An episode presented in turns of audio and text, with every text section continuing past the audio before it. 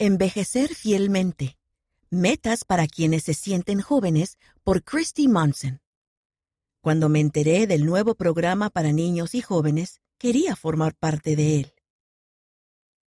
Cuando la iglesia empezó el nuevo programa para niños y jóvenes, escuché a mis hijos y nietos hablar de sus planes de metas y lecciones. Tengo casi 80 años, pero quería ser parte de esta gran oportunidad que fortalecería mi testimonio. Mis hijos y nietos viven en distintas partes del país, así que no podemos reunirnos todos en persona.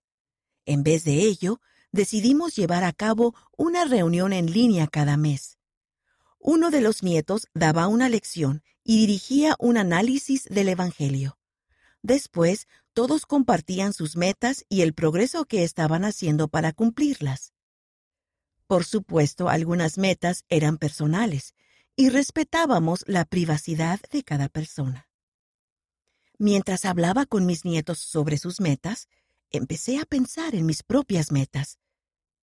¿Qué quería conseguir? A continuación está la lista de las metas que se me ocurrieron siguiendo los temas y modelos utilizados en el programa para niños y jóvenes. Me gusta llamarlas mis metas para quienes se sienten jóvenes. Intelectuales. La presidencia de la Sociedad de Socorro de nuestra estaca pidió a las hermanas que memorizáramos el Cristo viviente. Es largo, pero yo sabía que aún era capaz de memorizar esa cantidad de material, y me parecía una meta que valía la pena. Espirituales. Cuando sirvo en el templo, a veces me quedo de pie durante una hora o más en una escalera y dirijo a los participantes al vestuario. Me gusta mantener la mente ocupada, de modo que decidí memorizar los antiguos versículos de dominio de las Escrituras para el libro de Mormón. Cuando los templos cerraron durante la pandemia del COVID-19, continué con esta meta de todas formas. Memorizar le da a mi mente algo que hacer y me llena del espíritu. Físicas. Las metas físicas de mis nietos se basaban en el baile, el voleibol y el surf, entre otras. Ninguna de esas me servía, así que opté por caminar unos cuantos kilómetros al día. Me doy cuenta de que estoy más alerta cuando hago ejercicio. Es bueno para mi mente y cuerpo. Sociales. Me encanta mantener el contacto con mis hijos y nietos.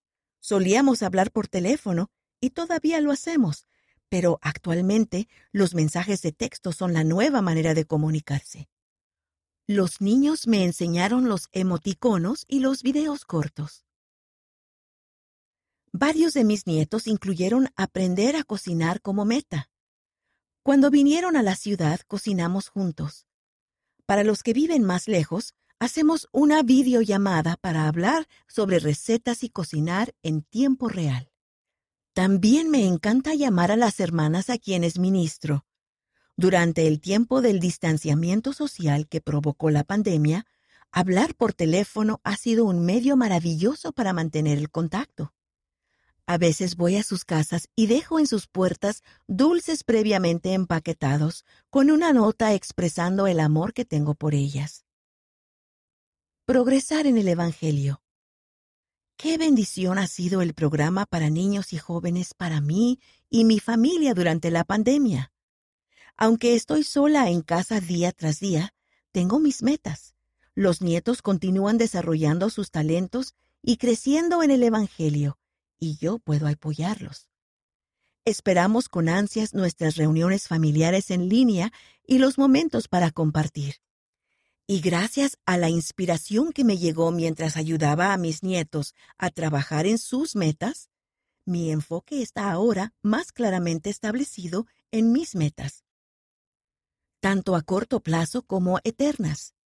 Me esfuerzo y oro cada día para que Dios prevalezca en mi vida y en la de los miembros de mi familia. La autora vive en Utah, Estados Unidos.